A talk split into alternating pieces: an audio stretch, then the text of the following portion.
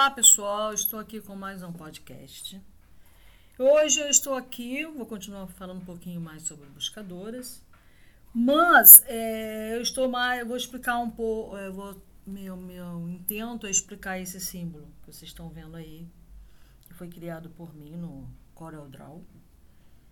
É, não está assim perfeito, eu sei, não é? Mas é um símbolo que foi feito cheio de amor. E eu vou explicar é, a cobra, por que, que a cobra comendo o próprio rabo, conhecida como Ouroboros, Ouroboros, Ouro, Ouroboros ou Ouroboros, tanto faz. Bom, vocês vão ver isso aí na internet muito, se quiserem procurar. Então, uma das, uma das características de um buscador ou de uma buscadora, segundo a minha visão, é, me exemplificando como buscadora, é a leitura. Porque, como eu disse no, no podcast anterior, a gente tem uma angústia, a gente tem uma, um, uma falta de sentido na vida, a gente vê uma falta de sentido na própria vivência, né? Que é, segundo Osho, aquele lado negativo da coisa. E a gente usa o livro, eu pelo menos, né, Rosângela, uso o livro muito para é, buscar informação e posterior entendimento e posterior sabedoria, tá? Então, alguns livros caem na minha mão. Eu acredito muito na minha espiritualidade, como eu falei, eu sou espiritualista universal. Acredito muito na espiritualidade, na, na convivência com o invisível, tá? E sei, acredito que muitas das leituras que caem nas minhas mãos é indicada por eles mesmo.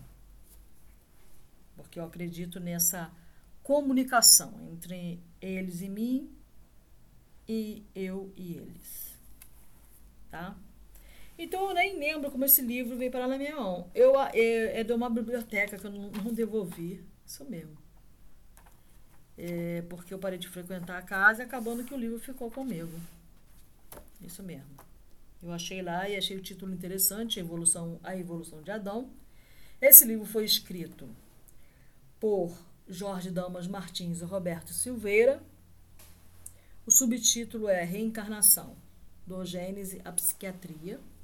Foi escrito em 1900, foi publicado em 1985, tá? Eu vou dar uma lidinha no prefácio para vocês terem uma ideia do que se trata, né? Não vai ficar muito no ar. Vamos lá, prefácio, ensaio sobre evolução. Escrever um livro não é tarefa fácil. Primeiro, porque o espírita, em geral, é um estudioso e tem ao seu dispor uma bibliografia excelente e diversificada. Depois, a escolha do tema é um desafio. Os autores do presente livro, Jorge Damas Martins e Dr. Roberto Silveira, conseguem com muita habilidade vencer os obstáculos acima.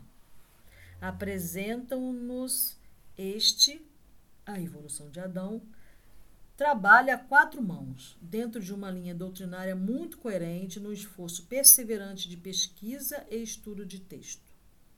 O Jorge Damas Martins, conquanto ainda novato no movimento espírita, não ficou na rama das considerações doutrinárias. Aprofundou-lhes o sentido e tem se esmerado em procurar o espírito que vivifica nos conceitos que lhes são oferecidos. Seu primeiro livro, Ponte Evangélica, recentemente editado, dá-nos esta confirmação. O doutor Roberto Silveira, seu sogro, já está há mais tempo na doutrina espírita tendo publicado Agenda de um Psiquiatra Espírita, Aqui e Acolá, A Psiquiatria nos Dois Planos da Vida, e Ele está bem, obrigado. E aqui estão os dois reunidos para a apresentação desse estudo sobre a temática da evolução. Antes de mais nada, deve-se dizer que eles conseguem realizar a verdadeira, entre aspas, costura, abordando obras de Allan Kardec, Rustem, Pietro Baldi, Emmanuel, André Luiz, no admirável poder de síntese.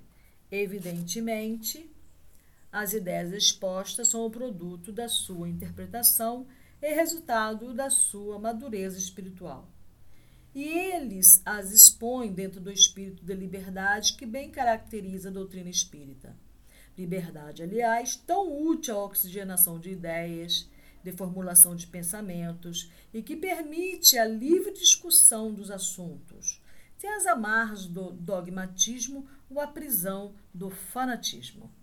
A primeira parte do livro, escrita pelo Jorge, trata da queda espiritual e sua demonstração nas chamadas, entre aspas, Sagradas Escrituras.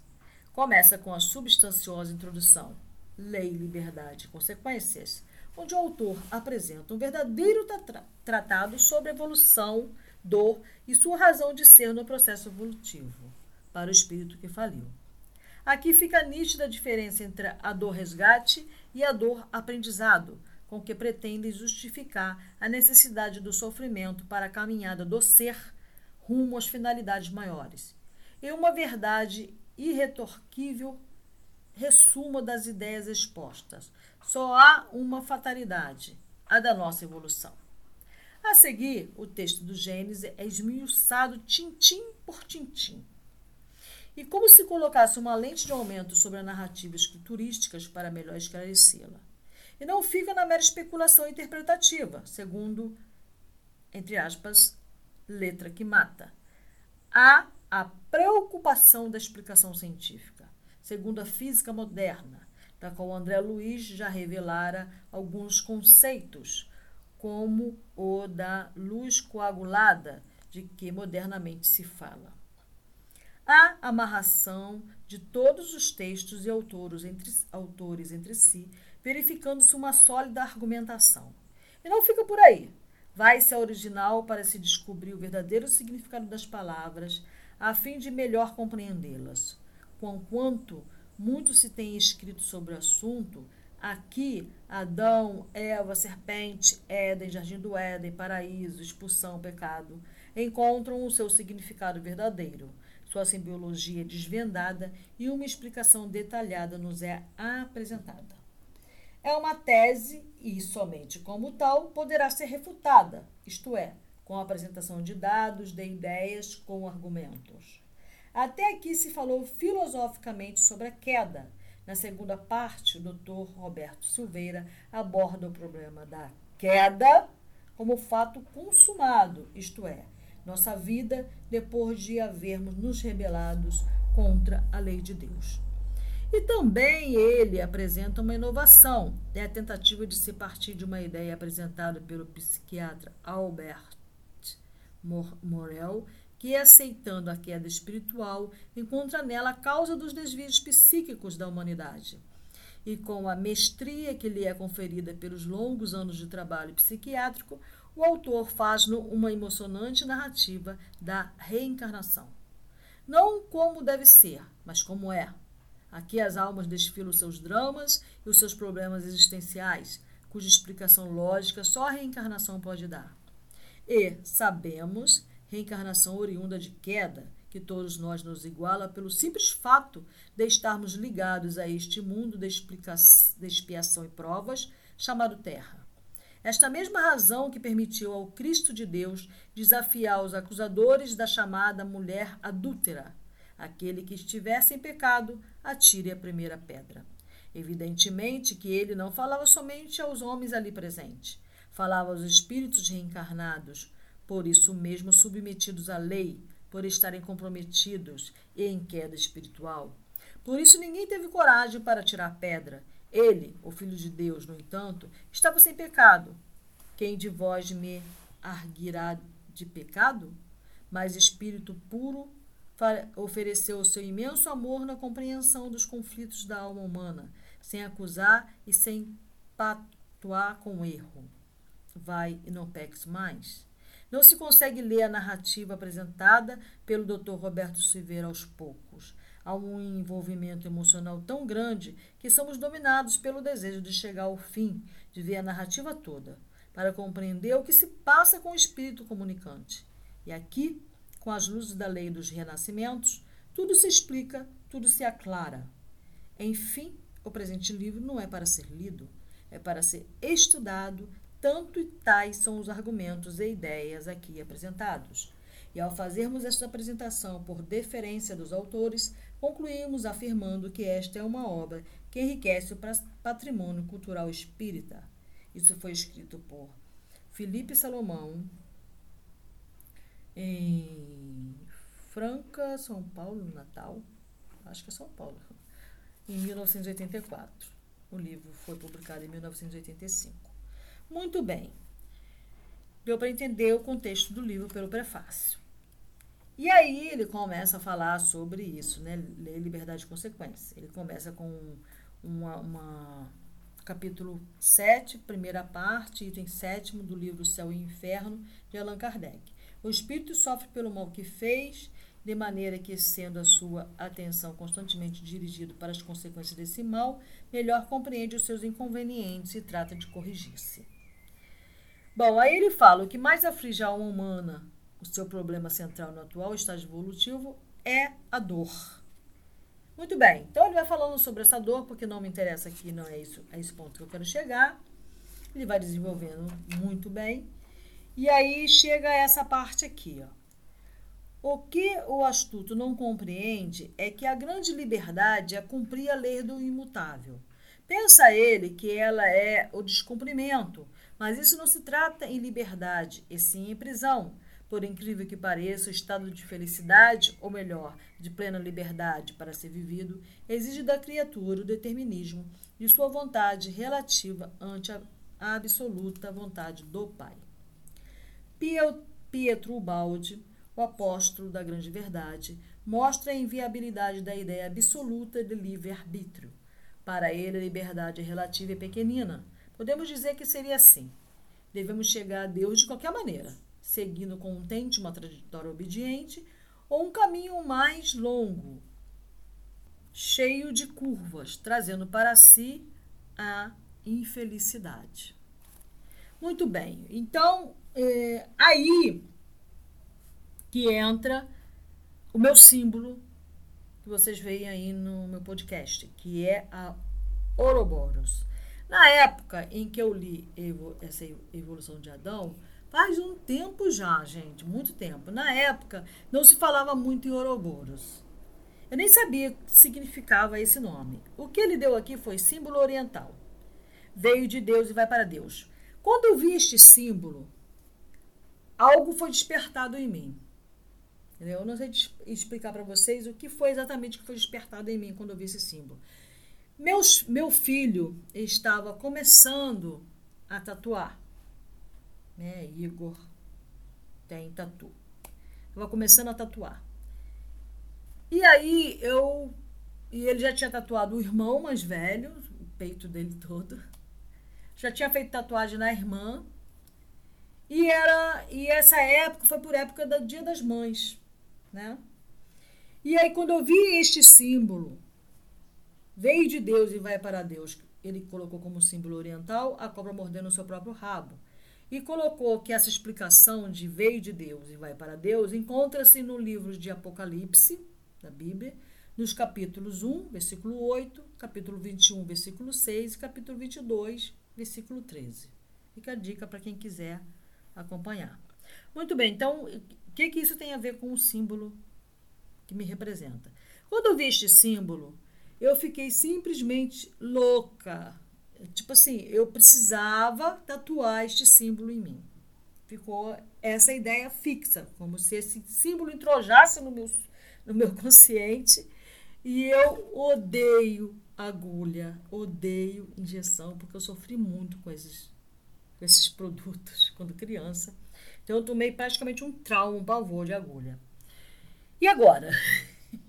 Aí eu falei para meu filho, eu quero que você tatue para mim uma Ouroboros. Na época não havia muitos símbolos maneiros assim, né, para Ouroboros. Ele não criava muito, ele mais, né? Ele, ele mesmo sendo desenhista, hoje ele está sensacional. Mas acontece que a, a, a tatuagem ficou muito legal. E eu achei esse símbolo e descobri que o nome do símbolo era Ouroboros. Aqui no livro é um símbolo que é um risco, né, com alfa e ômega, representando isso aqui que ele colocou, né? é, gerada pela desobediência. Todo espírito deve sair de um ponto alfa. Ele colocou como o rabo da. a boca da, da cobra. O rabo da cobra, desculpa. Perfectível e chegar a um ponto ômega, que ele colocou como a boca. Tá? E o menor caminho entre eles, segundo a geometria euclidiana, é uma reta. Tá? Então, mas o que acontece foi isso, que eu fiquei assim é, extasiada, impressionada com este símbolo assim que eu li. Ele falou muito ao meu ao meu subconsciente, eu não sei porquê. Só sei que eu precisava de tatuar e foi o que aconteceu. Quando chegou, era perto do Dia das Mães, meus filhos, meu filho pegou, resolveu me tatuar. Tem uma foto horrorosa minha aí pela internet, com os três em cima de mim e eu com a cara não conseguia me mexer, mas enfim, a tatuagem está no meu braço esquerdo da Ouroboros. E é o que representa o meu símbolo. Esse veio de Deus e vai para Deus. Quando eu fui é o fim e o começo. Quando eu fui buscar na internet o símbolo da Ouroboros, o significado da Ouroboros, cara, e bateu comigo, assim, tipo, gente, sou eu, é, é o meu objetivo de vida. Eu vou ler aqui para vocês o que significa Ouroboros, tá? Conforme apresentado aí nos, nos irmãos que estudam sobre essas coisas, tá? Então, Ouroboros é um conceito simbolizado por uma serpente ou por um dragão que morde a própria cauda. Segundo o dicionário dos símbolos, o Ouroboros simboliza o ciclo da evolução voltada para si mesmo. O símbolo contém as ideias de movimento, continuidade, autofecundação e, em consequência, eterno retorno.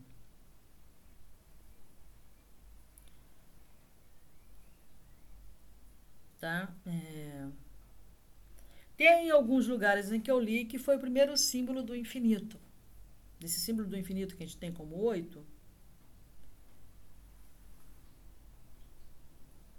Então ela representa isso. O símbolo, o ciclo da vida, o infinito, a mudança, o tempo, a evolução, a fecundação, o nascimento, a morte, a ressurreição, a criação, a destruição e a renovação. Muitas vezes esse símbolo antigo está associado à criação do universo. O significado da palavra Ouroboros, de origem grega, é devorador de cauda. O mesmo resulta da junção das palavras oura, que significa cauda, e boros, que significa comer ou devorar. O significado místico. Figura mitológica e muitas vezes religiosa, o Ouroboros está presente em muitos textos antigos do Egito, da Grécia, da Índia, do Japão e é encontrado também na cultura dos astecas, em que o deus serpente, conhecido como serpiente emplumada ou Quetzalcoatl, acho que é assim que lê, não, deve ser assim não, surge mordendo a própria cauda. No geral, Ouroboros faz referência à criação do universo e pode simbolizar a continuidade, o eterno retorno e o renascimento na Terra. É também um símbolo maçônico, para os maçons, ele representa eternidade renovação, amor e sabedoria, e é encontrado decorando as fachadas dos seus templos, tal como o esquadro e o compasso. No budismo, o Ouroboros simboliza o olhar para si como forma de evoluir espiritualmente, marcado pela ausência de início e fim. Por sua vez, na alquimia, é usado como norteador das estações do ano dos céus a partir da representação da serpente que devora a própria cauda, simbolizando dessa forma a energia cíclica da vida, a unidade primordial, a totalidade do mundo. Ademais, Ouroboros é o símbolo do deus romano Janus, deus do início, das entradas e das escolhas, da serpente bíblica do Jardim do Éden, do símbolo chinês do Yin Yang e na mitologia nórdica, a serpente, que não dá, realmente não dá para pronunciar isso.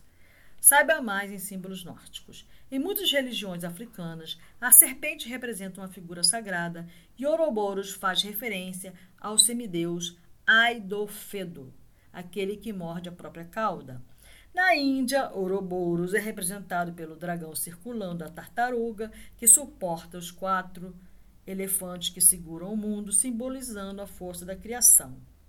No yoga, o Ouroboros representa a energia Kundalini, ou seja, o poder divino. No gnosticismo, esta obra simboliza a alma do mundo, bem como a eternidade. Você vê que é um símbolo bastante profundo, né? E o interessante é que eu sigo o calendário maia, tá? Eu não sigo o calendário gregoriano. E como seguidora do calendário maia, eu sou meu símbolo no calendário maia é serpente espectral vermelha. Bom, sei lá se tem alguma coisa a ver. Eu só sei que eu vi esse símbolo. Esse símbolo falou diretamente a minha alma, sabe? E aí eu cismei que tinha que tatuar. As pessoas têm mania de dizer que quando você tatua uma vez, você tatua sempre. Não, eu só tatuei esta, só tenho essa tatuagem no meu corpo. Eu falo com meus filhos que quero é, tatuar outras, mas acaba não ocorrendo, assim, porque essa tatuagem foi tipo, tem que, tá? Quando eu li, é, é, como me deparei com esse símbolo no livro Evolução de Adão. Ainda tem mais uma explicaçãozinha aqui, tá? Para Pietro Ubaldi, o primeiro estado é resumido em quatro períodos trifásicos e o segundo num período duplo unitário.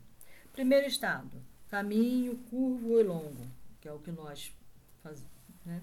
Crescer, conquistar, combater, roubar, matar, destruir, empobrecer, sofrer, refletir, compreender, reconstruir, progredir. Segundo estado, caminho reto e curto Crescer, progredir. Crescer não é crime nem erro.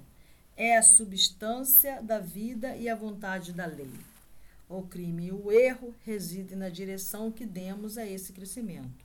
Se tivesse sido sábia e consciente, dirigir-se-ia imediatamente ao termo final. Ou seja, sairia do alfa e iria direto para o ômega. Da inconsciência do involuído é que derivou o longo desvio dos quatro fatigantes e dolorosos períodos. Então, esta é a explicação da Ouroboros ser o meu símbolo, que pode ser chamada de Ouroboros ou Ouroboro, tá? Dentro deste símbolo, eu tenho o como é que se diz? Dentro desse símbolo, eu tenho aí a estrela de Salomão, tá? Não preciso ter grandes, mas eu vou dar uma explicação também por que eu coloquei a estrela de Salomão, tá? Vamos ver sobre a estrela de Salomão. Essa estrela que está dentro do símbolo da Ouroboros, Ouroboro, quanto faz, é o selo de Salomão, tá? O que, que significa ele? Representado por dois triângulos entrelaçados, o selo de Salomão simboliza a transformação dos processos alquímicos é considerado um selo ocultista usado nas, uh, na alquimia e na astrologia. O selo de Salomão é assim chamado pelo fato de o anel do rei Salomão ter um anel com esse desenho e que por ele era utilizado como forma de afastar os maus espíritos, simbolizando assim a proteção divina. Por isso acredita-se que esse símbolo tenha poderes mágicos. Não é a minha relação com ele de tipo poderes mágicos, tá? A minha relação com ele está mais nessa parte aqui, ó, representado, é, simboliza a transformação dos processos alquímicos, tá? Porque eu considero que a minha evolução passa por um processo desse.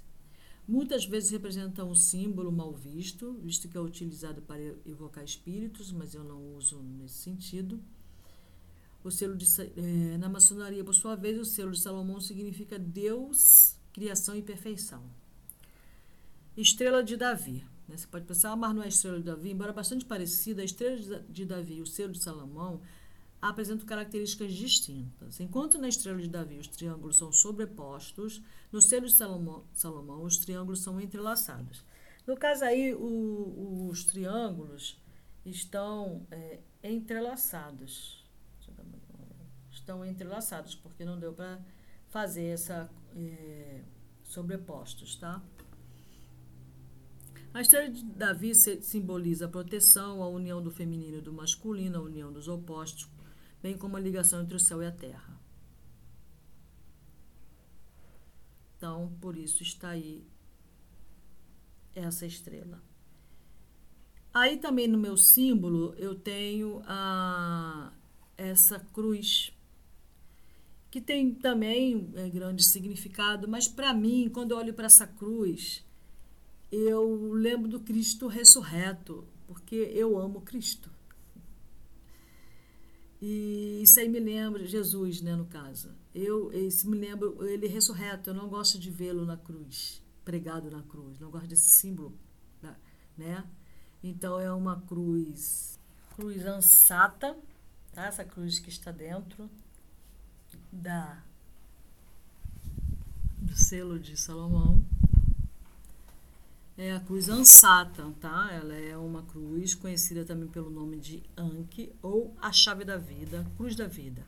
É um dos símbolos mais populares do Egito Antigo, sendo adaptado para diversas outras religiões, como por exemplo a cristã. Como um símbolo da vida eterna, representa proteção, conhecimento, fertilidade, iluminação e a chave que conecta o mundo dos vivos com o mundo do, dos mortos. O símbolo da Anki ou Ansata na civilização egípcia a origem desse símbolo é incerta e apresenta diversas teorias. O certo é que ele é um hierógrafo egípcio que significa vida ou sopro da vida. A primeira teoria diz que a cruz ansata surgiu a partir da tira de uma sandália com a alça superior ao redor do tornozelo, até pelo fato dos egípcios usarem esse adereço diariamente. Outra possibilidade é que ele teve origem a partir de outra figura egípcia, o Tiete, chamada de fivela da deusa Isis. Isis era a deusa egípcia da fertilidade e da maternidade, responsável por acompanhar os mortos para o além da vida. Devido a isso, tanto a Anki quanto o Tiete remetem à fertilidade. Símbolo Tiete. É importante destacar que a associação do símbolo Anki com o simbolismo da cruz ou mesmo da cruz-tal só veio à tona depois da ascensão do cristianismo no Egito. Era dito que a parte oval do desenho representava Ísis ou feminino, e a parte de baixo, simbolizando a cruz tal, remetia a Santo Antônio do Egito, o eremita cristão, é o masculino. Gente, eu não sabia nada disso, tá? A cruz tal. Os egípcios antigos acreditavam que a Anki era uma espécie de chave para os portões da morte ou do reino dos mortos, até mesmo por pensarem que a vida após a morte era tão importante quanto a, vi quanto a vida terrena. O símbolo aparece em muitas pinturas, inscrições de tumbas, é, amuletos com a deusa Isis, os deuses Set e Anubis, entre outros. Ele é uma espécie de talismã para proteção, usado pelos egípcios. Deus egípcia Isis, né, que tem um desenho à esquerda. A Anki também foi associado ao espelho, pois os egípcios acreditavam que esse objeto possuía propriedades mágicas e que a vida terrestre era uma espécie de espelho da vida após a morte. Interessante. A cruz ansata no cristianismo. Com a ascensão do cristianismo no Egito, muitos cristãos coptas associaram a cruz ansata ao renascimento e à vida após a morte. Ela simboliza a promessa de vida eterna feita por Jesus Cristo ao se sacrificar pela humanidade, representando também a imortalidade. Bom, nessa parte aqui, é isso aqui que essa cruz representa para mim, na realidade, né? O Jesus ressurreto, porque eu não gosto daquela, daquela simbologia do, do Jesus preso na cruz. Eu gosto dessa. Ele simboliza a promessa de vida eterna feita por Jesus ao se sacrificar pela humanidade, representando também a imortalidade. Adorei saber essa simbologia, tá? Tem vários, né? Aqui tem é, no, no, a simbologia da Anki na Wicca, na alquimia e no ocultismo. Na religião Wicca, ela é utilizada como um amuleto que simboliza imortalidade, proteção, fertilidade e reencarnação. Também é empregada em rituais e cerimônias, como por exemplo, contra a negatividade para atrair riquezas. Bom, aí no meu símbolo já tem o, o símbolo de Salomão, né?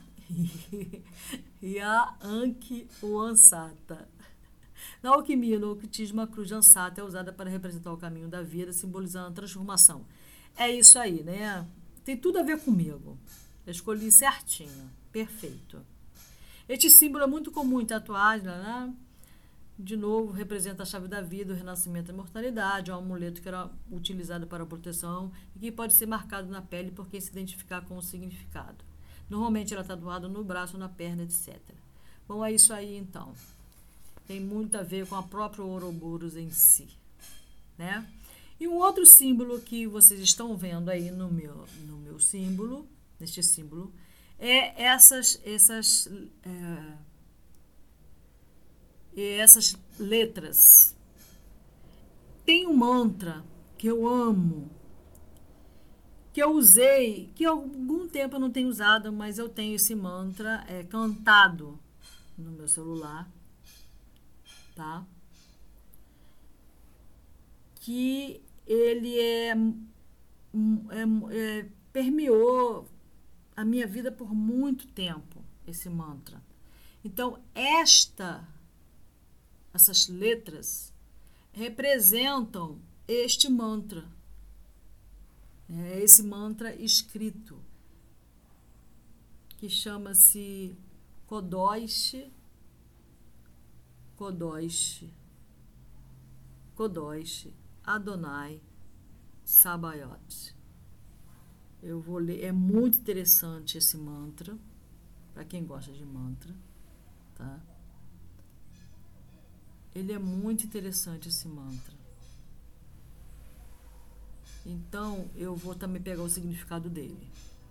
Pra, a nível de conhecimento. Este mantra, entre aspas, foi me apresentado por uma pessoa que eu conheci que se auto-intitulava Mago.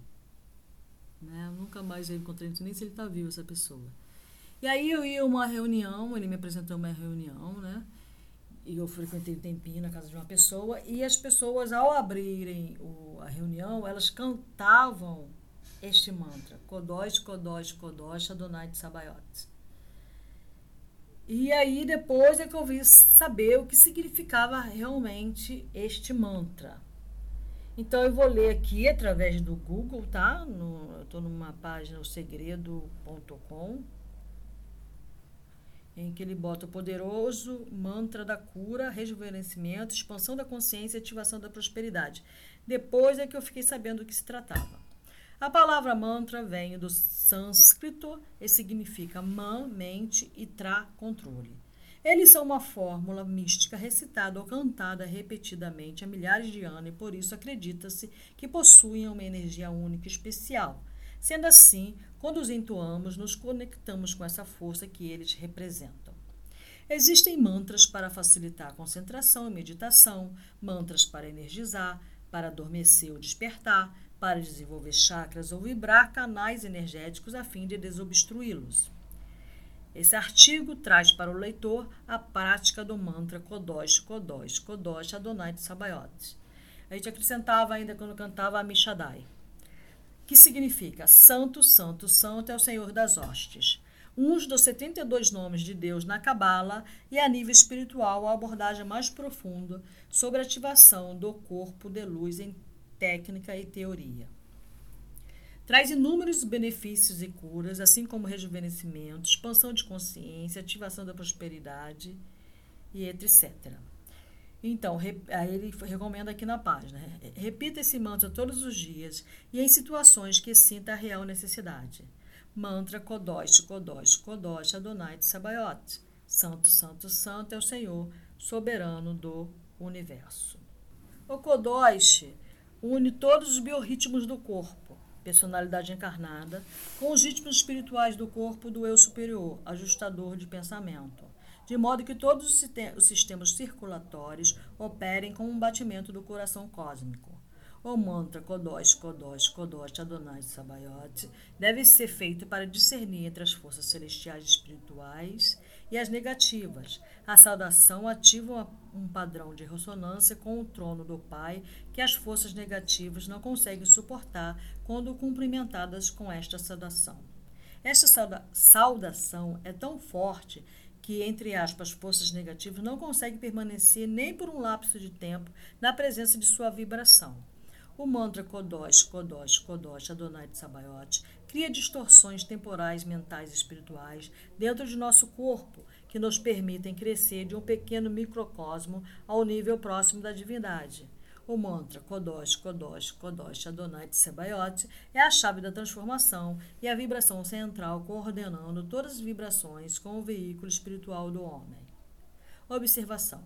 Os mantras devem ser cantados no mínimo três vezes ou em número múltiplos de três e números ímpares. Para conseguir o tom certo, é bom treinar no banheiro, pois a acústica, por causa dos azulejos, ajuda a definir o som. É importante treinar até o momento que o som saia como um bambu oco. Então, esse mantra, Kodosh, Kodosh, Adonai Sabaoth, está representado no meu símbolo nessa escrita. Tá? O que está escrito aí é Kodosh, Kodosh, Kodosh, Adonai Sabaoth. Então, aí está a explicação desse símbolo, que vocês podem ver que é a união de todos esses caracteres para quem acredita em alquimia, em autotransformação, em autoconhecimento, em proteção divina, né, em poder alquímico, está tudo concentrado neste símbolo que me representa, tá? Sem que me ajuda, que me fornece energia quando eu preciso. Então, para terminar, eu vou deixar com vocês o, o mantra, não ele todo, né? Mas eu vou deixar aí o mantra, o som do mantra.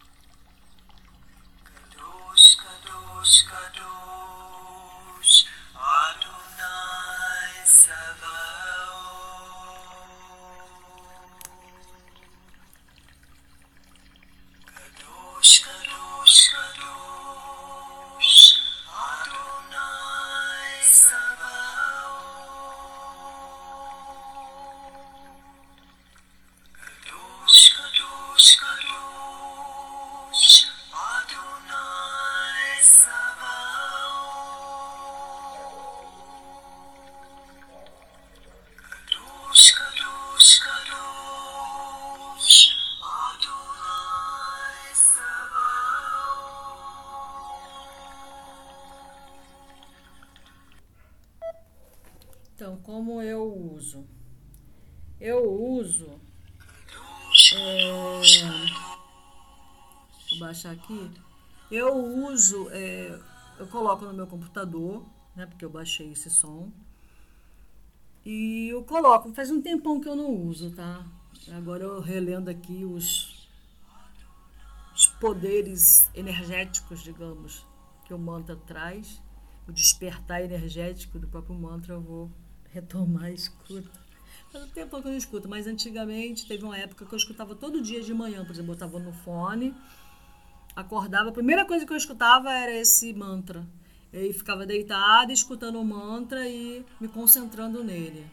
Aí eu mesmo não fazia o som, era mais es escutado mesmo, tá?